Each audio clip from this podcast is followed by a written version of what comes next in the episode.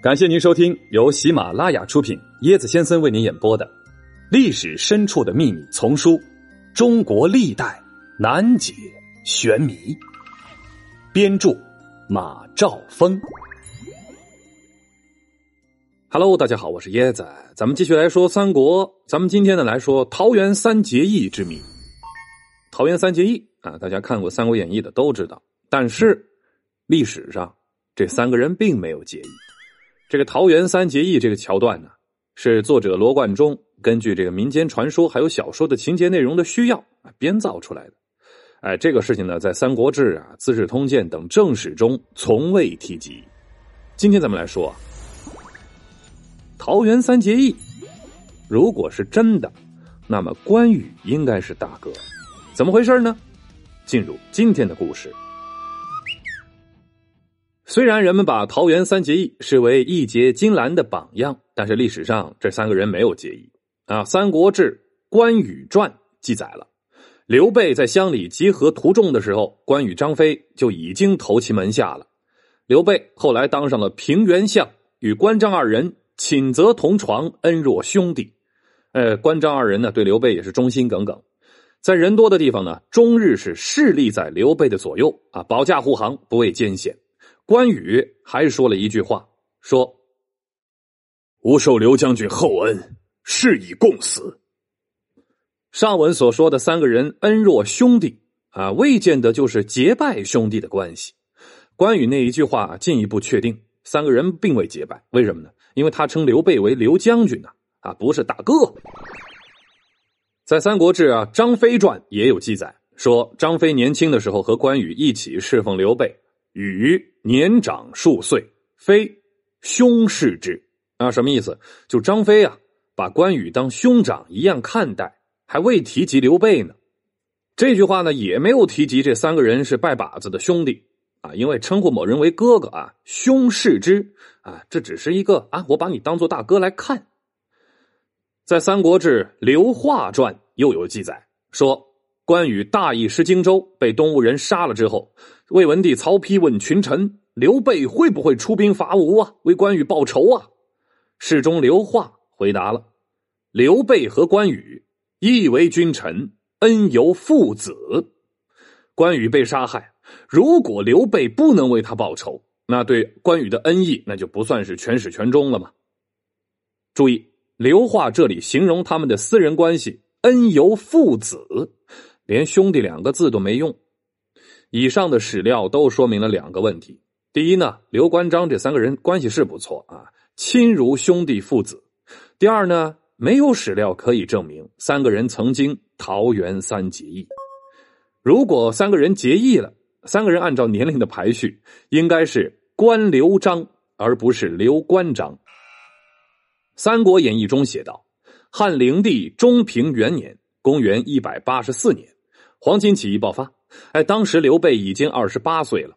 随后呢，他在同一天先后认识了张飞、关羽两位豪杰，啊，彼时呢都有这个相见恨晚之意，啊，然后就次日就在这个桃园里头进行了这个脍炙人口的桃园三结义。据《三国志·蜀书先主传》记载，刘备是死在了张武三年（公元两百二十三年），时年六十三。好，这个时候小学数学老师就该上线了。啊，由于古人计算年龄呢都算虚岁，而照此逆推，刘备应该生于公元一百六十一年，那么中平元年，他应该不到二十五岁。另一方面，史料记载关羽生年不详，他死于建安二十四年，公元两百一十九年。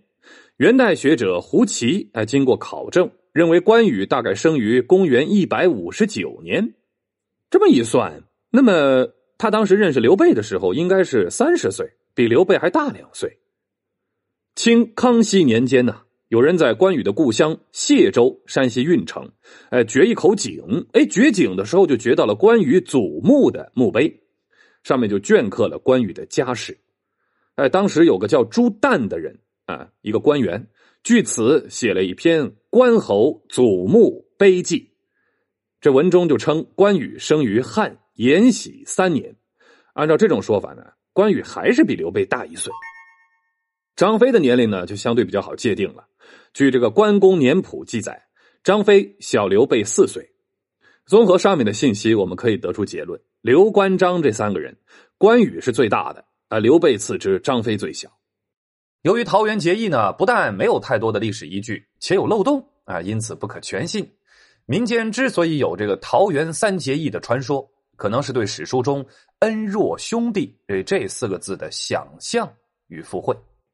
哎，至于这个民间传说和《三国演义》要称这个刘备为大哥，呃，大概是因为刘备是君，关张是臣。从这个行政级别上来看，刘备始终要大于关羽、张飞的。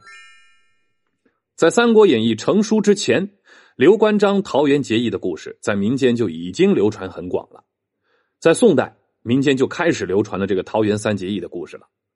这不是在宋末元初的时候，有一个人叫做贺京，他在《重建妙计》当中就有：初，关羽及车骑将军飞与昭烈为友，约为兄弟。啊，就就就就有这样的一个说法了。啊，到了元代，这个故事就越来越完备，并且出现了不同的版本。到了明代呢？桃园三结义的故事在民间就已经流传甚久了，版本众多了。罗贯中先生将历代的结义故事去粗留精，写出了桃园三结义的经典版本。在《三国演义》中啊，刘关张三个人在国难当头，与投军破贼、保国安民、共举大事这个目标一致的大前提下，结为了兄弟。啊，这样一来，故事的立意，呃，较其他的版本就要更高了。朋友的关系也就拔高了一截了，革命友谊嘛。再加上《三国演义》本身就是一部伟大的作品，而它的背景是真实的，因此呢，桃园三结义就更加令人信服了。爆炸是天灾还是外星人？辣眼睛，斜八字脸原来是帝王之相。忌口，一代名将暴毙，竟然因为铁锅炖大鹅。嘿嘿，跟我一起穿越吧。更多精彩都在这本书里哦！欢迎您的订阅转发，我是椰子先生，欢迎您跟我一起探索历史。本集的趣味链接：元杂剧《刘关张桃园三结义》。蒲州周隐啊，臧衣鬼预谋自立，请关羽为帅。关羽杀了这个人，随后呢就逃往了涿州范阳郡。这个时候，张飞正在当地开肉店啊，一个屠夫。而，这一天呢，张飞外出，故意在殿前用千斤巨石压住了一把刀，告诉伙计，如果有个人呢能够从这个巨石下取出这把刀，就将肉送给他，分文不取。哎，并让伙计记住他的住处。不久，关羽路过此店啊，听说此事，于是就轻松的搬开巨石，从石下取出了刀，却拒绝要了肉。